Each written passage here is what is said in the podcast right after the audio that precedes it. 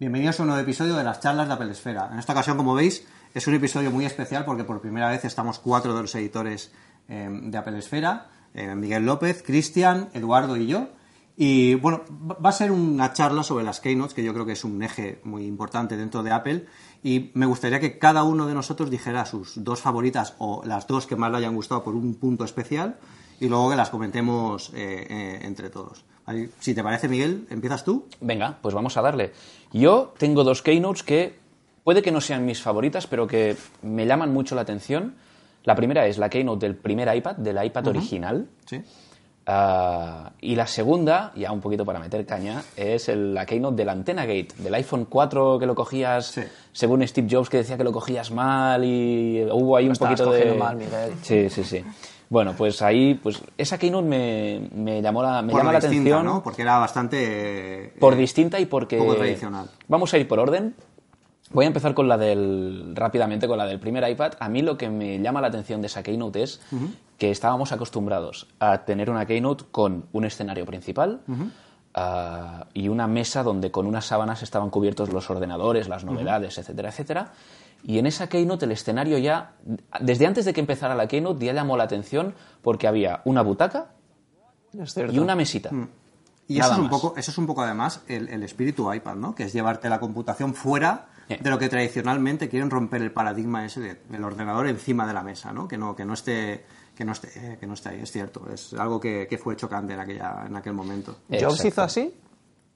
¿O no? Con una, no. un mantelito. Eh, básicamente se burló de los netbook y en cuanto se acabó de burlar de los netbook dijo que tenía una cosa que era mucho mejor de los netbook, Hmm. que se llamaba iPad y entonces, mm, bueno, primero pronunció el nombre, iPad, y mientras duraban los aplausos se fue a, a un sitio que tenían detrás, cogió la tableta y la enseñó al mundo.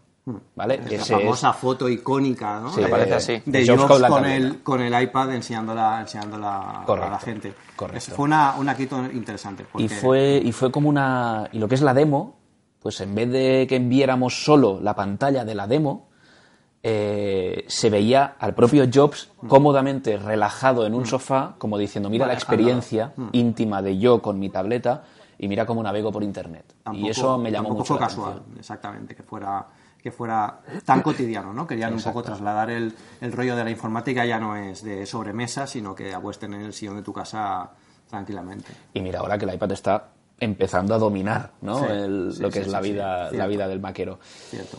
Y luego la keynote de la Antena Gate, que mm, me llama un poco la atención porque mm, no creo que volvamos a tener jamás una keynote igual. O sea, la Bueno. keynote de la Antena Gate, Igual sí, igual sí, pero tiene que ser un problema muy grave y yo tengo que, yo creo que Apple ya tiene que haber puesto unos protocolos brutales para que algo así ¿Tú no crees, vuelva por a ocurrir. ejemplo, que si Apple hubiera tenido el problema que tuvo Samsung con las baterías no lo hubiera hecho?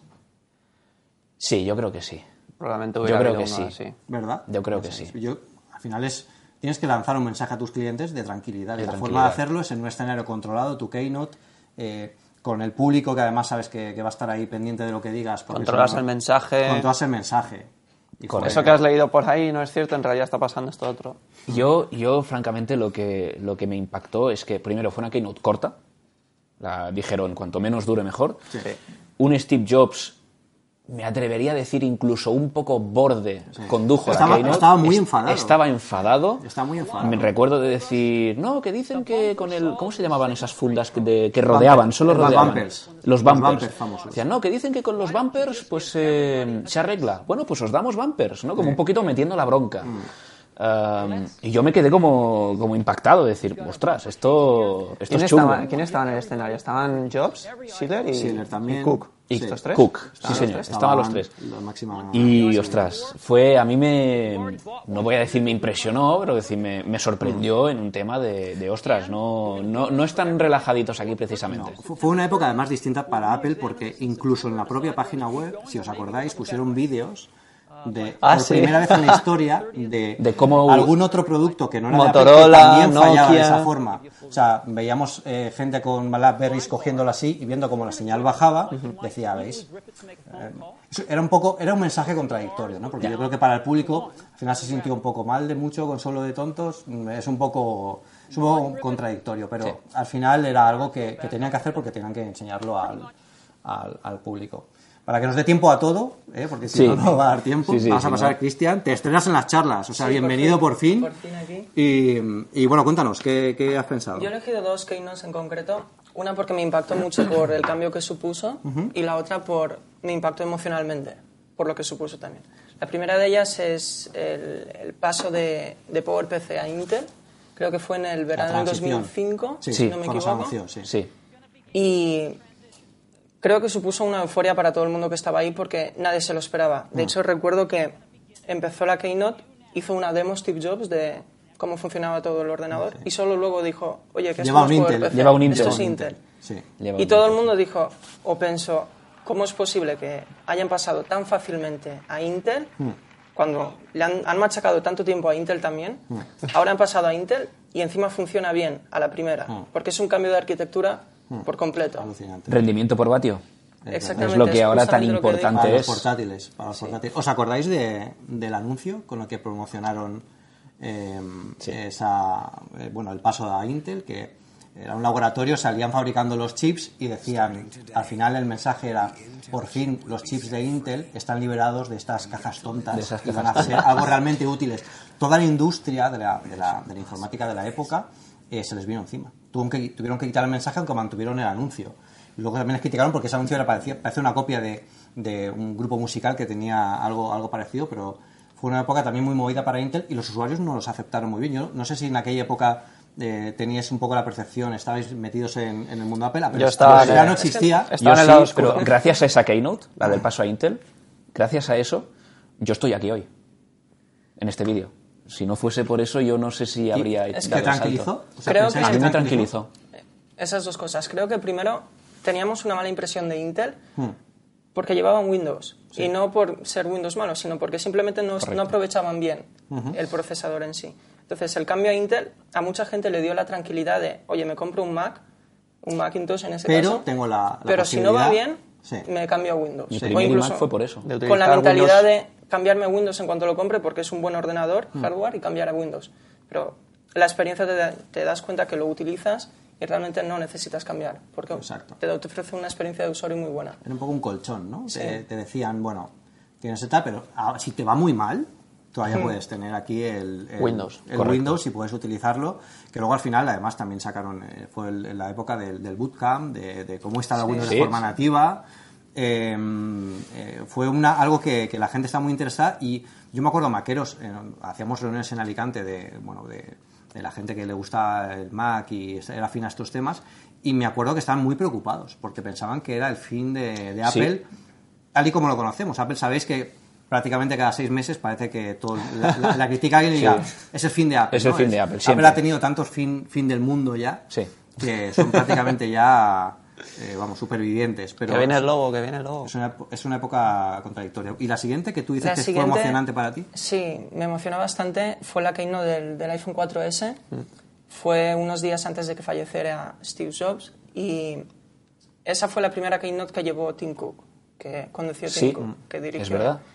Y me acuerdo que estaba cubriéndola en ese momento y claro, cuando cubres una keynote estás en cinco cosas a la vez. Sí, sí, lo sé. Y empezó Solo la keynote, estás en 20 cosas a la vez.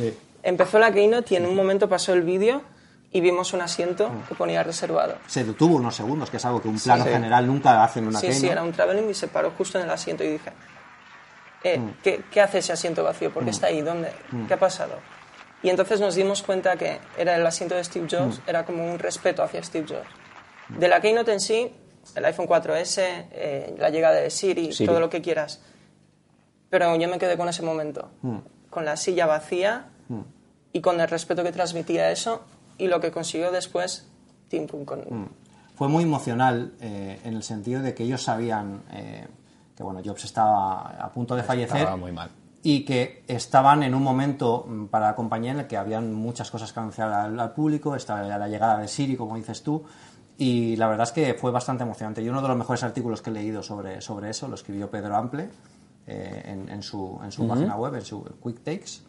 Y, mm, y bueno, a mí me encantó, pondremos el enlace en la descripción de, de los podcasts para que lo veáis. Eh, me emocionó mucho porque al final es un retrato de Jobs eh, póstumo prácticamente, que, que es, es muy interesante de, de- de ver ese plano. Y esa silla vacía ha, ha sido Sí. eh, el gran recuerdo a- a- que ha tenido Apple con Jobs, eh, que ahora con el Steve Jobs Theater es casi el...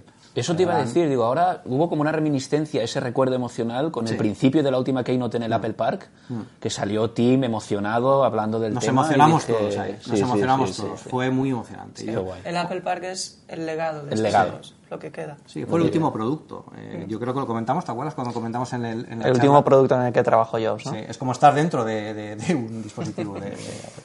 Bueno, Eduardo, cuéntanos. Tú eres el chico iPhone, ¿no? Por lo que Yo soy el chico iPhone. He elegido la keynote del iPhone original y la keynote del iPhone 10. Yo creo que eh, más que tratarlas por separado son como dos puntos de- del mismo trayecto. Y hace unos, unas semanas escribí el- un artículo sobre la imagen de Picasso de, la- de la evolución que hacía del, del toro, ¿no? que era un toro perfectamente hecho y que luego al final acaba siendo Cuatro no sé, líneas. Cuatro líneas. Y yo creo que estamos, para mí, estamos en, en uno de esos momentos eh, Sí. súper importantes de la evolución del iPhone. Porque el iPhone 10, yo creo que es el iPhone que siempre han querido hacer. Sí. Sin botones, sin nada que te distraiga del frontal, salvo el- la península de sensores. Eh, Eso desaparece. Eso en, un en una siguiente evolución, eso tiene que desaparecer. ¿Os acordáis que cuando eh, salió todo el, el- el tema de cómo se creó el iPhone, la fabricación del iPhone, a casi el décimo aniversario, han salido muchos antiguos eh, trabajadores dentro del proyecto original, del proyecto Purple, este, que, que- que dio luz a el- al iPhone. Y en la mente de Jobs, Jobs tuvo una discusión con Jonathan Ive porque Sí. no quería botones en el teléfono. Sí. Y claro, él le decía, a ver, tenemos que tener por lo menos uno porque tenemos que volver hacia atrás, si no, ¿cómo lo vamos a hacer? No quería botones en el, El teléfono. botón es una manera de hacer que la gente se sienta segura y diga, sé ¿Creéis? que pase lo que pase, toco el botón y vuelvo a, a casa. Yo, yo creo que el recorrido, eh, mucha gente me pregunta, sobre todo cuando volví, eh, después de la, de la- de la- cuando fuimos al Apple Park, estuvimos allí, eh, vimos, hablamos con la gente de Apple, mucha gente pregunta, ¿qué queda de Steve Jobs en, en Apple? Yo creo que Steve Jobs está completamente presente en Apple al 100% hoy en día. Y lo más reciente que ha salido es el iPhone 10. El iPhone 10 es un producto completo de Steve Jobs. Tendrá sus probable. virtudes, Le sus quiso tener defectos, desde- desde el pero era el producto que él imaginó. Yo recuerdo eh, de la keynote del iPhone original, que no quiero dejarla olvidada, eh, que de hecho lo puse en un, en un artículo en, un- en mi blog Fue muy personal. importante esa keynote, sí. En mi blog personal, el día que se murió Jobs, que para mí también fue un poco accidentado porque me llamaron de una televisión, fui a un telediario Sí, a hablar del estuvimos tema. todos con medios. Sí. Ese día fue terrible. Ese día, ese día fue. Y además, o sea, claro, si lo tienes como una persona que te la aprecias mucho, tú también te quedas un poco tocado, Sí. etcétera, etcétera. Y en ese momento, en mi blog personal, también recordé un momento de esa keynote del iPhone original como uno de los mejores momentos que yo recuerdo, que es. Bueno, que son dos. Cuando, cuando Steve Jobs coge el primer iPhone, el iPhone original, Y lo desbloquea. y se limita, no, no eso. Oh. Más importante, el tema de, de, mira cómo me desplazo por una lista. Ah, el que hago así, inercial. Y hago así y, y- y también tenía inercia. Y a mí, a, a mí ahí me reventó la cabeza. Y dije, Hmm. Bueno, yo, yo ostras, recuerdo, Es que- no sé, cuando, por ejemplo, cuando ampliaba las fotos con el, con el PIN, ese momento también es muy bueno. o sea, eso era, la gente lo, lo consideraba como magia, pero es que cuando fuimos, cuando en la película sacamos el primer vídeo del iPhone original, que fuimos a, a, a San Cugat, a, a Valles Technologic, Valles Technologic. que nos dieron la demo- para hacer la demo allí, eh, yo recuerdo de tenerlo en la mano y hacer así para ampliar la imagen, y era prácticamente ciencia ficción. Sí, sí, era... La gente, cuando. Yo recuerdo que a mí me han parado en, alguna, en, en un aeropuerto, en el aeropuerto de Barcelona, me han parado para hacerse una foto con el teléfono haciendo zoom, porque era magia, la gente llevaba Nokias. Claro, era algo Sí. completamente eh, Sí. eh, eh, revolucionario y era una keynote en la que Jobs estaba en plenitud de facultades y el, el- el pasar el mandito y que giraban los iconos del teléfono, el iPod e Internet, no, es, no son tres productos por separado, sino una Ah, sí, Ese momento ese fue muy momentazo, Ese Lo pilláis, momento. además fue en plan un ¿Lo iPod, un, no? un teléfono, además, un tal. ¿Sabéis ese momento por qué me gusta? Porque Steve Jobs eh, puso todo el coraje encima de la mesa. Y él sabía que ese momento iba a ser para la historia. Sí. Entonces, cuando acabó eh, el momento de, la- de los cubos, Jobs, con toda la tranquilidad del mundo, Sí. se puso en el centro de la- de la- del escenario, se puso mirando la cámara diciendo, aquí estoy yo, y, digo, y dijo, y lo hemos llamado iPhone. Que era algo que la marca mm, pensábamos que no lo iban a poder conseguir porque estaba registrada, tenían problemas Sí, con Cisco, era verdad. IP, Tal. pero con toda su chulería, que a veces hay que sacarla, Sí. porque hay que sacarla, porque no es, eh, yo creo que hay que ser muy emocional. En, en- tanto en la tecnología como en la vida hay que ser muy emocional para todo y ahí es como se consiguen las cosas y él lo hizo muy bien ahí y consiguió que esa imagen para la historia de, de Jobs con las letras iPhone gigantes detrás y la palabra, la frase que en aquel momento a muchos les sonó eh, un poco rimbombante de Apple reinventa el teléfono, eh, la telefonía, ¿no? El mundo de la telefonía. eh, pues Era sido cierto. verdad. Era cierto. Ha sido verdad, ha sido verdad. Bueno, pues para acabar, os voy a contar por qué he elegido yo las dos que he elegido. A ver. Eh, yo he elegido dos keynotes que, bueno, una es bastante conocida, es la, la keynote del, del iPod original, y otra es eh, una de las keynotes que yo creo que es la- de las más importantes para Apple, porque eh, yo considero, habiendo estado en keynotes en directo y eh, habiendo visto durante muchísimos años keynotes en casa, yo creo que, App- que, que Steve Jobs eh, en algunas de las keynotes nos lanzaba mensajes desde el pasado al futuro. Sí. Estoy completamente convencido. Y una de ellas, que es la clave, es la keynote del MacBook Air original. O sea, os animo a que por favor la volváis a ver. Yo recuerdo lo del sobre. Exacto. Pero antes de de eso, sobremanera. antes de eso, eh, si recordáis cómo se presentó el, el, el- el original, él dijo: el iPad funciona muy bien, está funcionando muy bien, Eh, los Mac están funcionando fantásticos. ¿Qué pasa si los mezclamos? Ya. Fijaos dónde estamos ahora. Estamos empezando a mezclar, a mezclar tecnologías porque es la combinación, de hecho, él puso una gráfica de tres pilares. El ordenador, el tablet y el teléfono. Y el teléfono. Fijaos dónde estamos ahora. Estamos en ese punto. Y esta, esta eh, presentación es de 2010, hace siete años.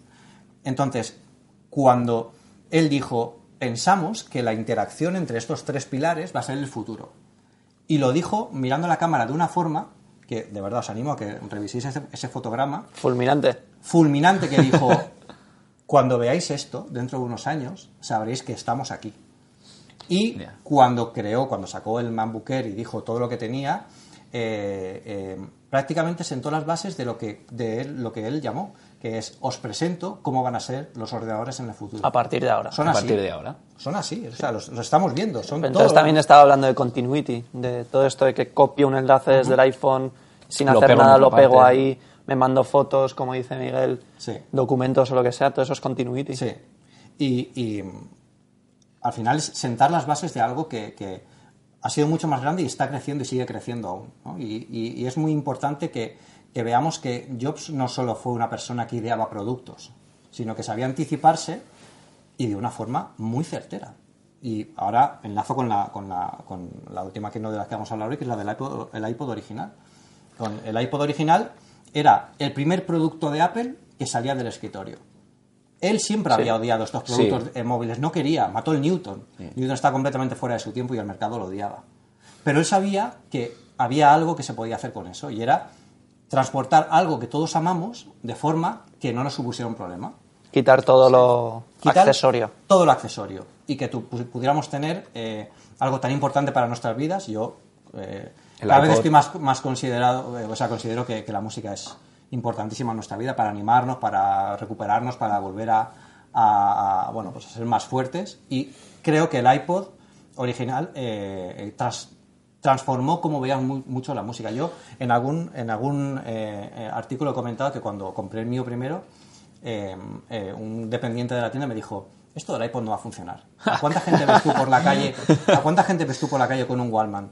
Dice, la gente no lleva música por la calle. Ahora no, Ya, al metro. Ya, sí. O sea, es una forma de, de- de- no, no aislarte, sino de, estar en tu espacio y en tu... Yo recuerdo de esa keynote, la del iPod, que es histórica. No hay ninguna duda de que es una keynote histórica Histórica. importantísima, pero fue muy íntima. Muy poquita Fue gente. en un teatro pequeñito que tenían en Cupertino, en las oficinas de Infinite Loop. Fue una keynote muy íntima, como... Que Apple vivía de aquel entonces del Mac solo, entonces. Sí, pero había habido keynotes mucho más masivas en ese entonces, la del primer Macintosh, la del primer iMac. Eh, quiero decir, había habido... Estábamos ya un poquito... les ha servido también para dar como un impulso, Sí. para salir de todo lo que es ordenadores Uy, cuando iTunes llegó a Windows... y hacerse No más grande. Y luego está la esencia de la música siempre ha estado ha formado parte de Apple. Sí. Y nos lo recordó, por ejemplo, con, Sí. con Apple Music. Cuando Sí, lanzaron Apple sí. Music recordaron, oye, la música siempre ha estado con nosotros. No es que ahora Con saquemos. el iPod, con iTunes. eh, intentando copiar, ¿no? Ya. Sí, es, es algo que, que, de hecho hicieron el guiño ¿no? al iPod original. Antes llevas mil canciones en tu bolsillo, ahora con el Apple Watch eh, Series 3 con LTE puedes llevar un millón de canciones a través de la nube. ¿no? Y hemos, estamos al final siempre, pues al final es la frase que dijo Steve Jobs, ¿no? conectando los puntos hacia atrás. Sí. Que es que cuando algo tiene sentido, tiene sentido hacia todas direcciones, hacia atrás, por supuesto, y hacia el futuro, que es al final a donde nos, a donde nos dirigimos. De estas dos, Pedro, a mí lo que me llama la atención también es eh, que el, el MacBook Air original salió de un sobre, sobre. y el iPod original saliera de un bolsillo. Mm. Es como darle muchísima más cercanía a, lo- a un Sí. producto tecnológico que en teoría es complejo. Sí. Es una manera de, de decirle a la gente, es que esto Sí. lo puedes utilizar en tu día a día. Sí, sí, Exacto. sí. También es una forma de llamar la atención porque eso es muy mediático también. Sacar la imagen de Job sacando el, iPad- el, el MacBook Air del sobre, la hemos visto 50.000 veces. Sí. 50.000 veces. Bueno, estaríamos muchísimo tiempo hablando de las Keynotes. A mí se me quedan algunas. Igual hacemos una segunda parte de esta charla si nos podemos volver a juntar. Y bueno, ha sido un, un honor, chicos, contar con todos por fin, juntos. Eh, aunque hablemos todos Bueno. los días y, y- y estemos al día, pero bueno, eh, nos juntaremos en la próxima edición y seguiremos hablando de, de- de todo esto. Esto ha sido todo. Eh, ¿A quién le toca decir hoy que no nos voten? Cristian. Bien, que no está. Venga, va. Votadnos, dadnos unos me gusta, suscribiros al canal y escuchadnos en iTunes. Muy bien, muy bien. Ya casi somos youtubers, chicos. Estamos ya, estamos ya ahí, estamos ya ahí. Bueno, Ya un saludo tenemos. a todos. Nos Muchas vemos pronto. gracias. Chao. Hasta Que luego. vaya bien.